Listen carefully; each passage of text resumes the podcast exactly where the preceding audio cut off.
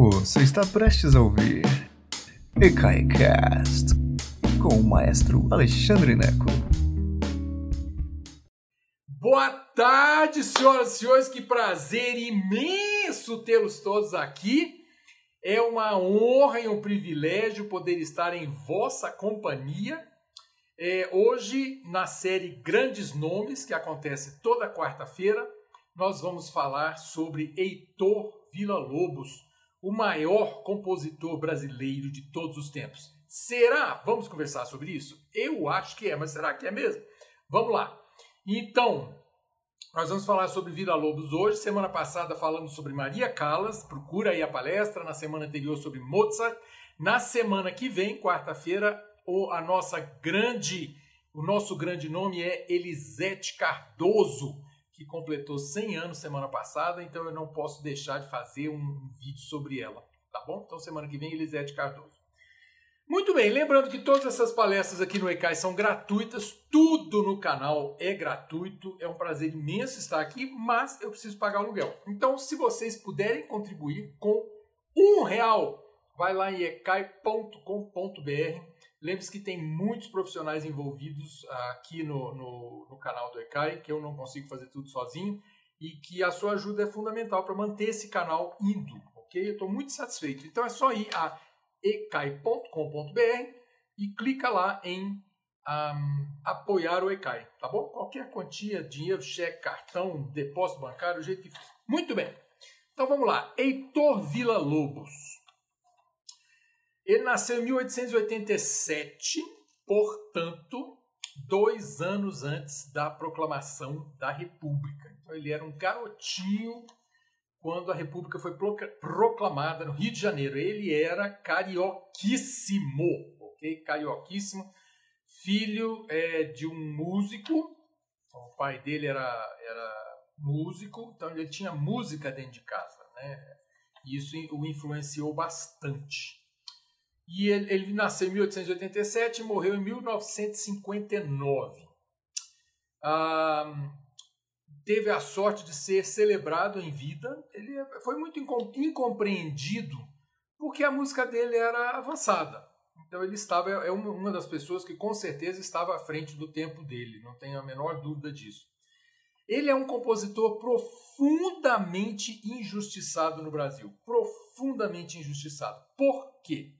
Porque nós não conhecemos a obra de Vila Lobos. O brasileiro não conhece a obra de Vila Lobos. O brasileiro não tem a menor ideia do tesouro universal que é Vila Lobos.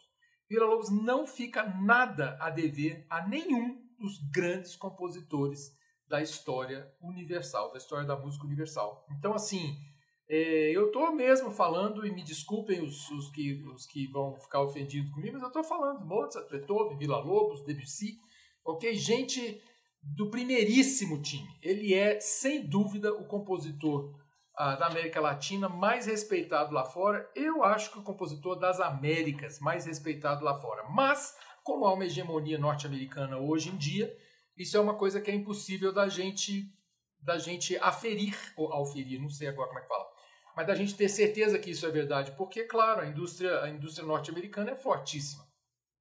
Mas por que, que eu digo que Vila Lobos é injustiçado? Primeiro, a gente não conhece. É fundamental hoje que você vá à lista que eu criei no Spotify para você entender a obra de Vila Lobos. São, são quatro horas de música. Eu botei lá um monte de música. Eu botei o básico para o brasileiro entender o que é Vila Lobos. É isso que nós vamos falar hoje. Hoje é uma aula um pouco diferente. Vou falar bastante da lista tentar tocar um pouquinho de música, não posso tocar por causa do direito autoral, que é uma coisa muito triste, muito do direito autoral do, do Vila Lobos está com a editora Echig na França, e isso acontece. Se você é brasileiro, você já nasce, né, em toda a América Latina, isso que acontece, então assim, muito dos direitos autorais o, o Vila Lobos vendeu para a editora, então assim, complexo, o negócio é bastante complexo. Mas por que, além disso, por que injustiçado? Porque a obra dele é espetacular e há, não há gravações suficientes para você poder julgar. Então, o que, que acontece? Muitas das obras do Vila Lobos a gente ouve em gravações que não fazem jus à obra.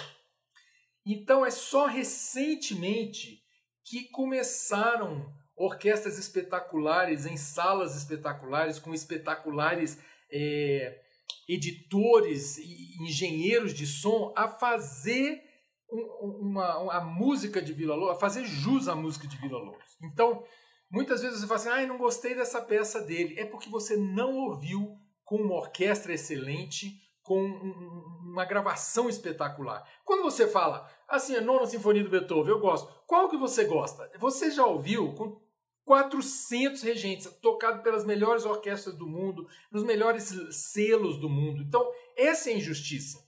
Entende? Tem uma peça do Vila Lobos que já foi bastante gravada, que é, claro, a Baquiana número 5. Todo mundo adora e tal, essa coisa toda. Aí eu pergunto, qual outra? Entende? Tem o Choro número 11. Não, o número 10, desculpa. Tem o Choro número 10, a Rasga Coração, que é muito bem aceito lá fora também, muito gravado. É uma, uma das obras que eu tenho certeza que é mais conhecido lá fora do que aqui.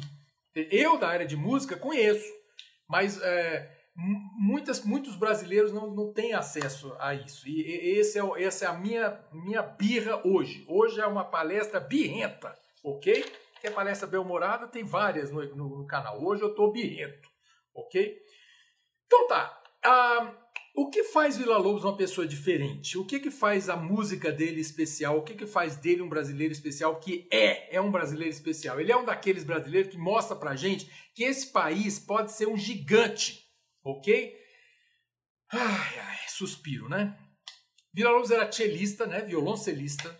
Ele era violonista, ele tocava violão, violoncelo e arranhava o piano. Escrevia muito bem para o violoncelo, muito bem para o violão, muito bem para o piano. Outro dia eu tive uma entrevista aqui com a Gisele Pires Mota, professora da Universidade de Brasília, doutora, fazendo pós-doutorado em Lisboa, e eu perguntei a ela: Vila Lobos é pianístico? E ela disse sim, estranhando a minha pergunta. Né? Eu falei, gente, eu não toco piano, né?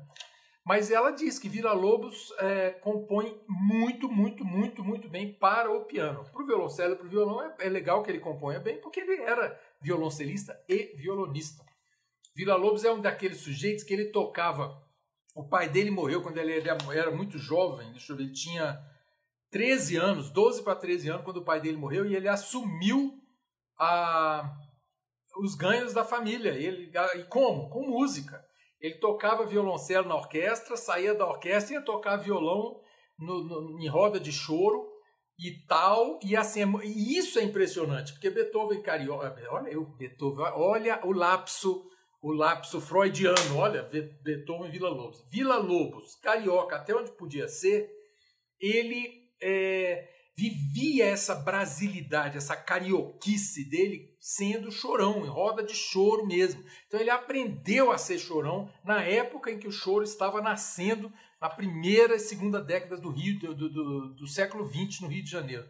Então ele, ele, ele bebia da fonte erudita, ele bebia da fonte popular e ele bebeu da fonte folclórica. Vila Lobos é o folclore, da mesma maneira que ah, Luís XIV dizia l'état c'est moi, o Estado sou eu. Vila Lobos dizia je suis le folklore, eu sou o folclore. Asterisco. Vila Lobos era um mentiroso, ok? Como minha avó, que Deus a tenha, amo minha avó maravilhosamente, minha avó goiana, que fazia um cozido maravilhoso e um arroz cheio de alho, que era uma coisa maravilhosa. Mas minha avó, para tornar qualquer conversa mais interessante, minha avó mentia. Ela inventava. E a família toda ali, ninguém tinha coragem de dizer, não é mentira, avó. Você vai dizer, vota nada. Mas ela contava os causos, exagerando, e a família inteira por testemunha e cúmplice. Era assim. E Vila Lobos era assim também. Vila Lobos, a gente não sabe o que é que Vila Lobos contou de, de verdade e de mentira. Ele conta, por exemplo, que ele viajou pela Amazônia por vários anos. É possível, isso é, isso é muito possível. Ele realmente viajou pelo interior do Brasil coletando música, é, coletando. O que, que, a gente, que a gente diz coletando? Ele, ele escrevia temas musicais que ele ouvia. O caboclo cantava lá um, uma, uma, roda, uma cantiga de roda, ele escrevia. O índio cantava uma melodia qualquer, ele escrevia. Ele foi coletando, ele fez um compêndio muito importante de melodias brasileiras, nativas, ok? E ele usou isso como bom nacionalista, e o nacionalista é o compositor é, do período romântico, Vila Lobos é um romântico tardio, o, o período romântico é o século XIX. Então você tem os, os, os nacionalistas são, é, quando você pensa uh, Dvorak, uh, quando você pensa uh, Smetana, são, são compositores que a, a, a vida, o som deles é o som do país dele. O Chopin é um compositor nacionalista polonês, né, quando você pensa nisso. O Villa-Lobos era um nacionalista tardio, porque, porque no Brasil tudo é tardio, né?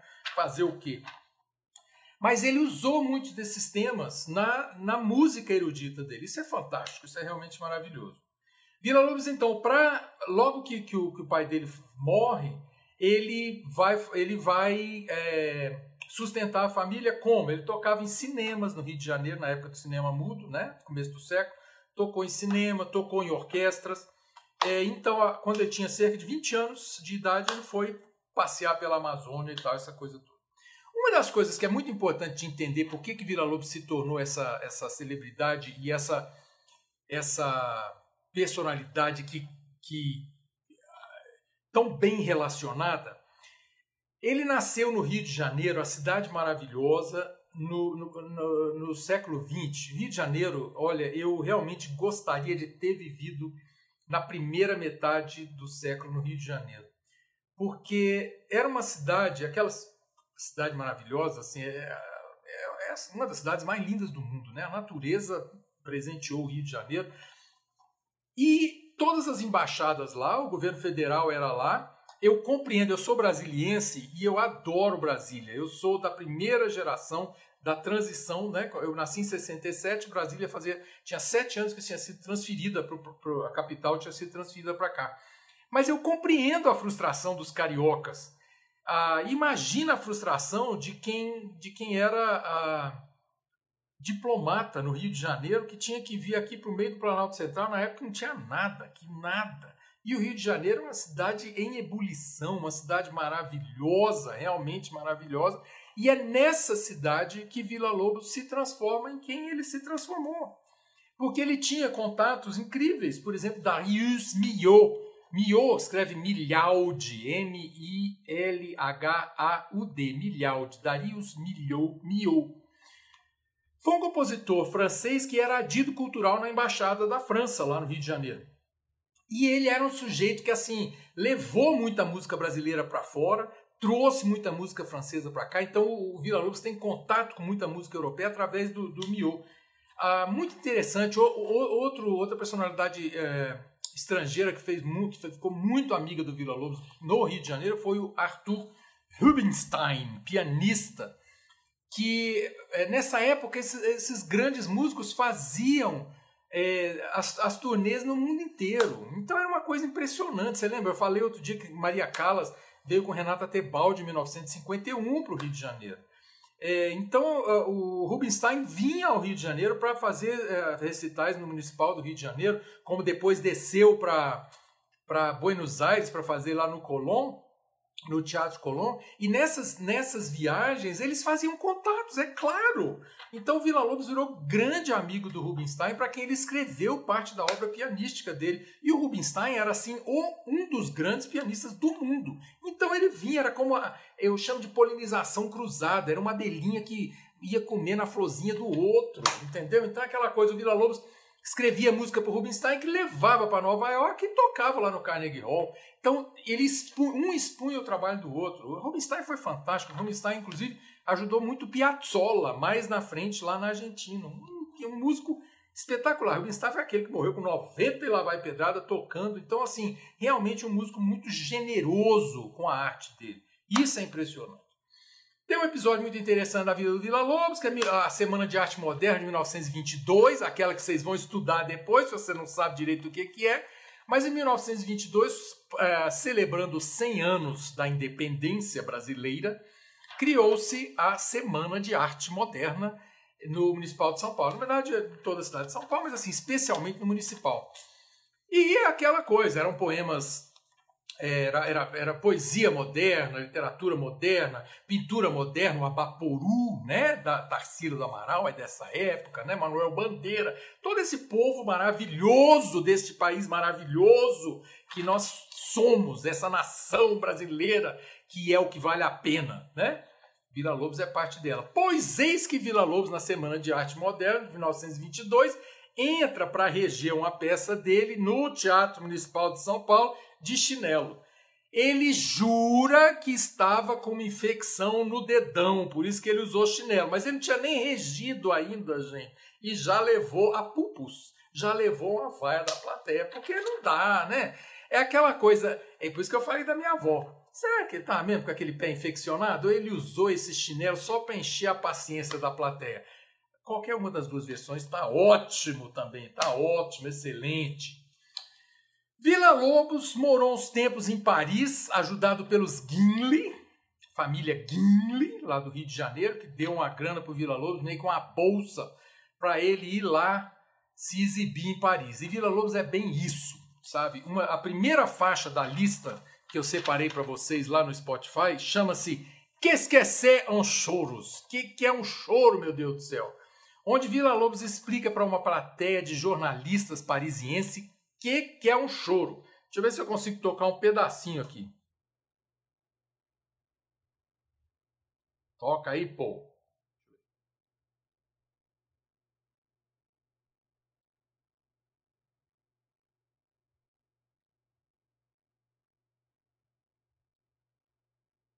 Não vai tocar pelo jeito.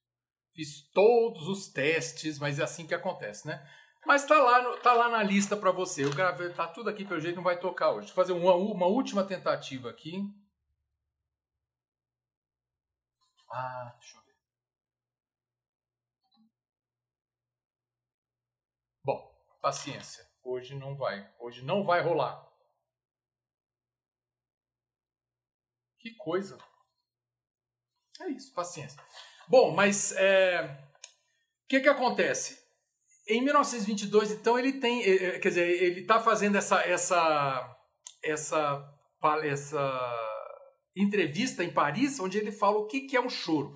E nessa e é em francês. Então, para você que fala francês, para desenferrujar o francês, é bem legal ouvir essa faixa. Eu não falo bem francês, mas dá para você ouvir quando ele começa, ele começa falando assim: "Gente, Chopin tem a polonese, o Brasil tem eu e tem o choro. Então, assim, ele, o Vila Lobos era isso. O Vila Lobos, eu sempre brinco que se ele pudesse, ele botava um bico de tucano e uma samambaia na cabeça.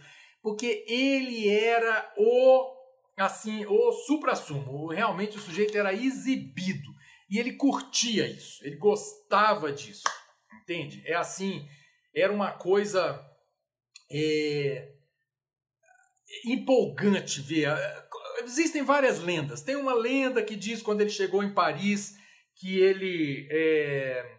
Ana Paula, você está dizendo assim, diz o nome da música não tocou. Eu, era essa entrevista que está lá. A lista está toda lá no, no Spotify. Está tudo no Spotify. Então hoje vocês têm que ir, não tem jeito. Tem quatro horas de música que eu separei lá para vocês. Hoje não vai tocar, não tem jeito, mas paciência.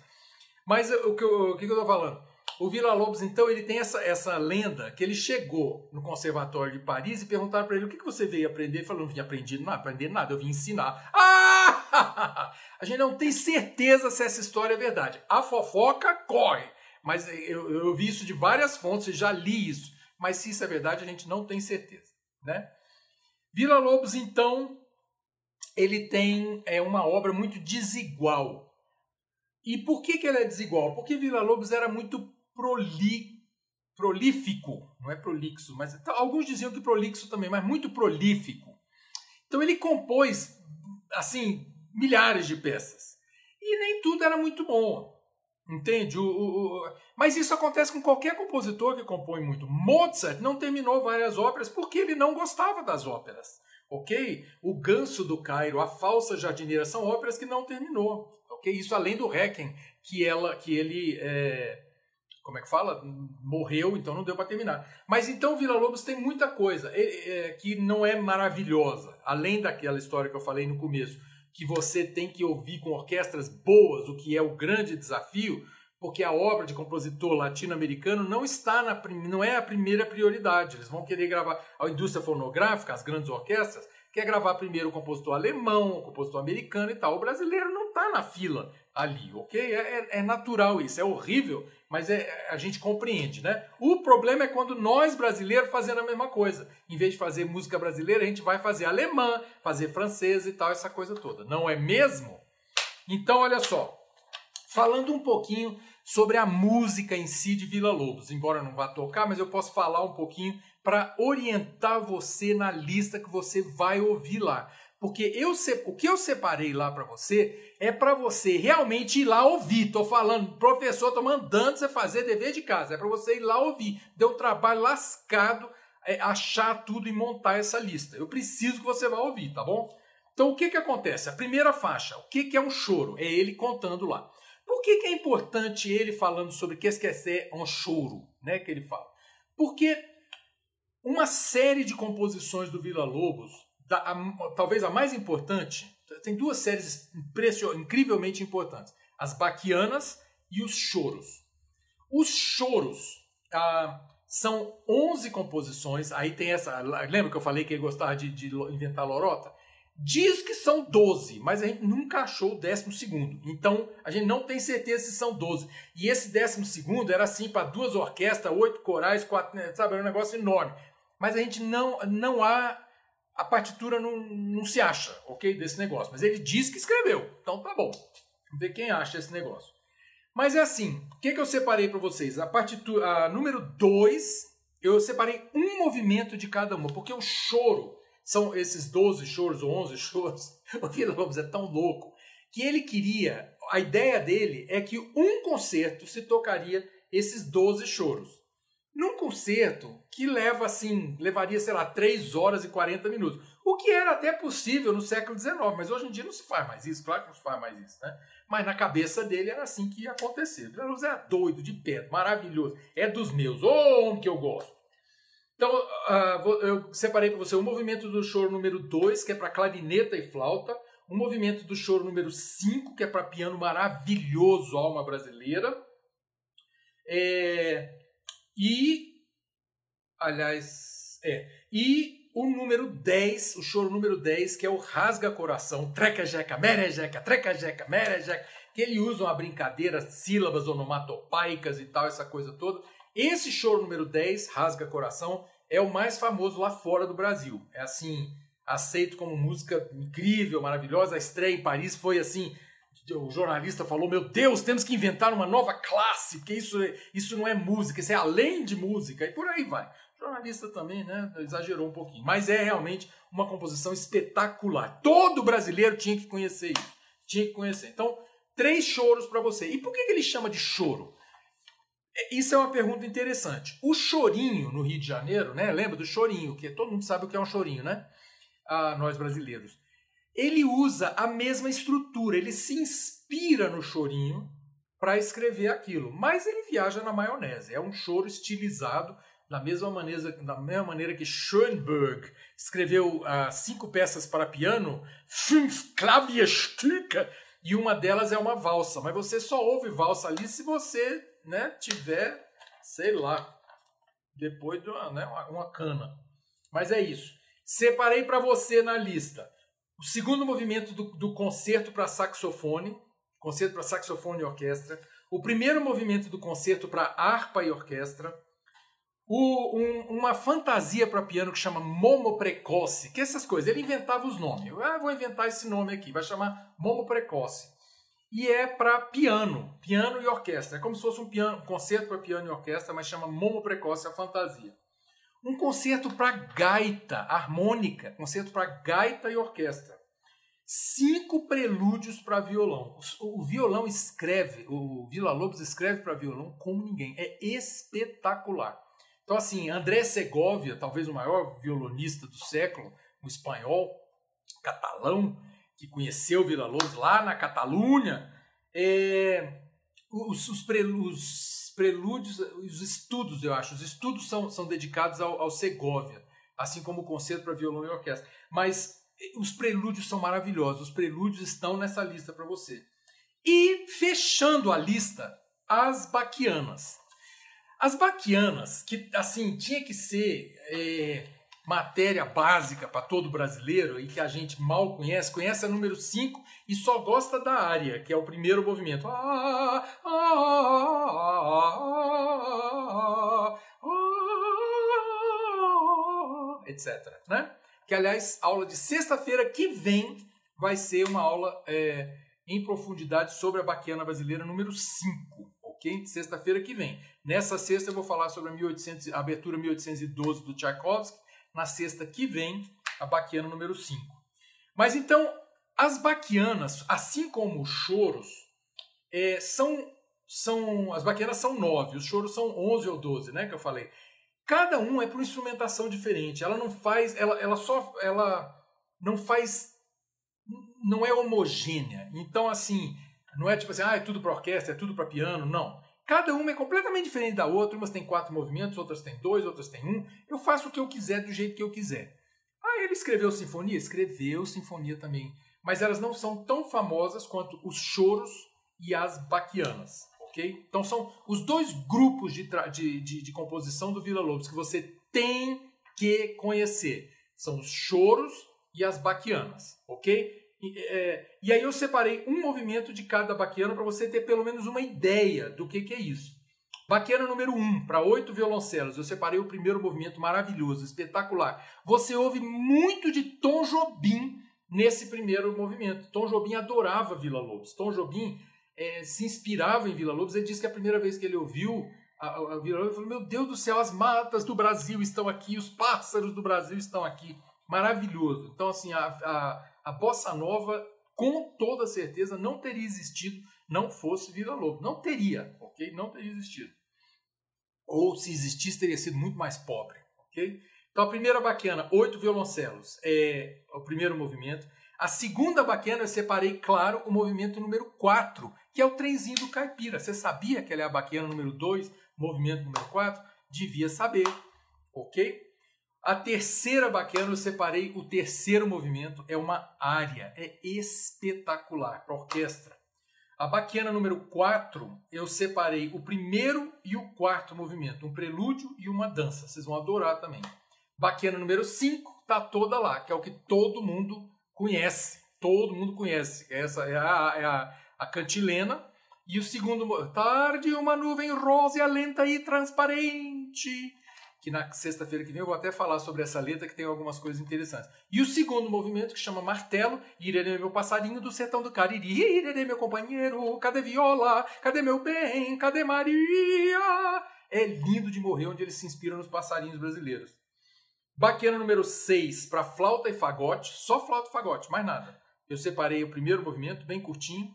Baquiana número 7, eu separei o prelúdio e a fuga. O primeiro e o último movimento são maravilhosos.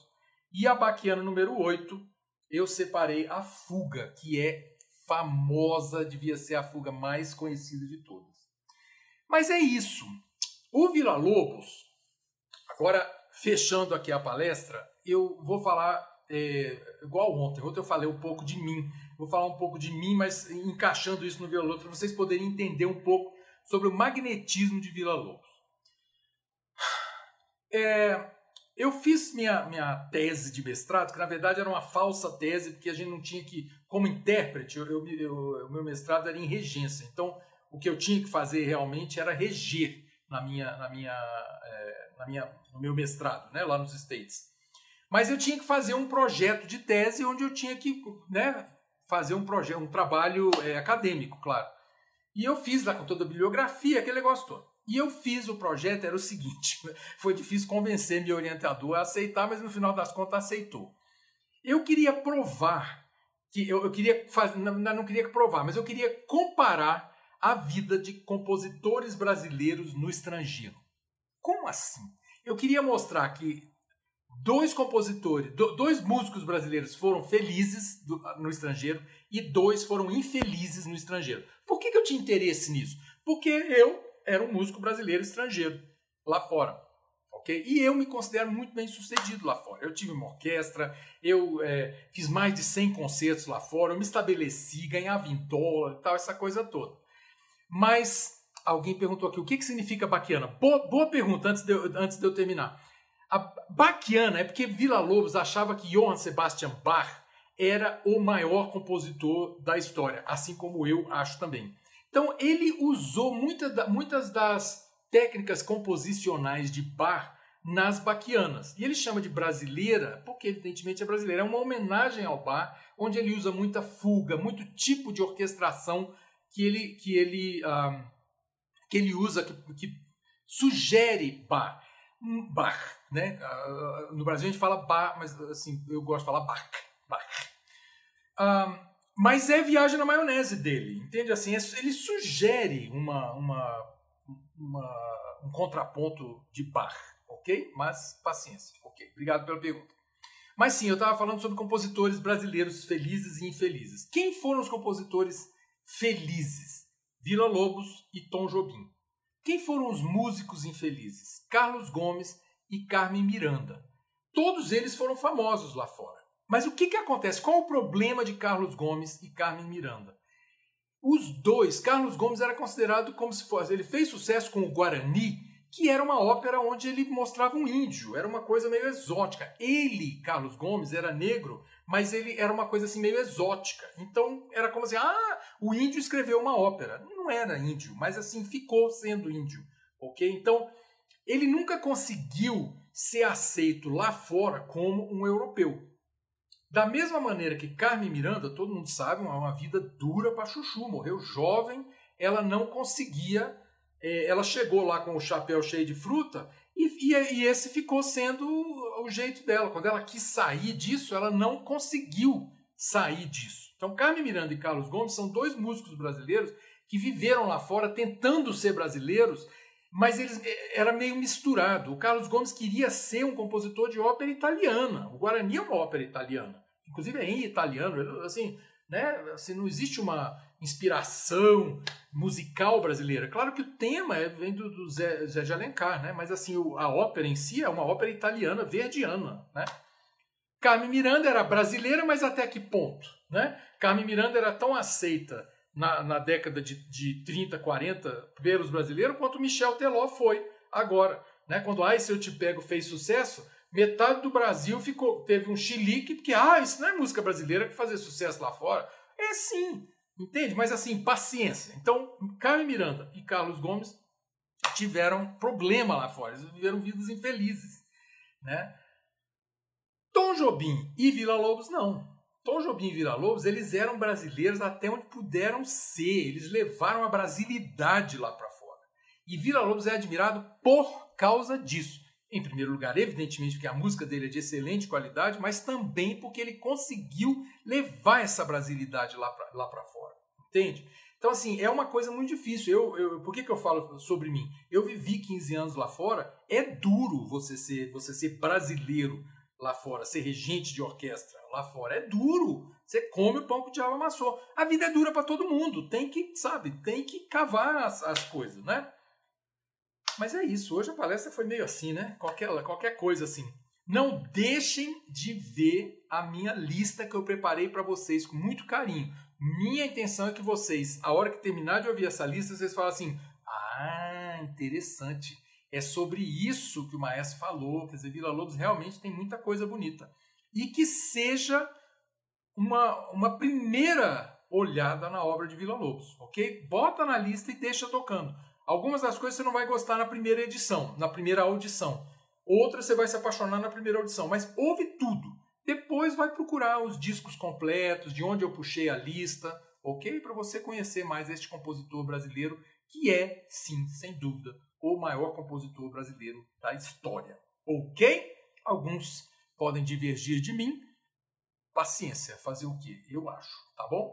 Um beijo enorme, muito obrigado pela presença e a gente, agora vocês vão ao Spotify.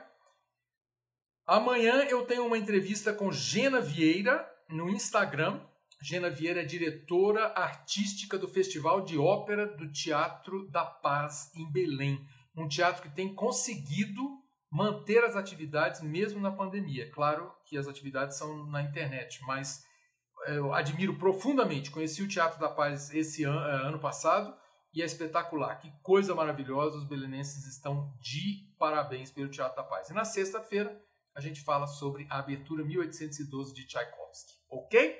Um beijo enorme, muito obrigado e boa tarde. Obrigado por nos escutar. Agora, seja sempre o primeiro a saber da programação. Assine nossa newsletter em ecai.com.br.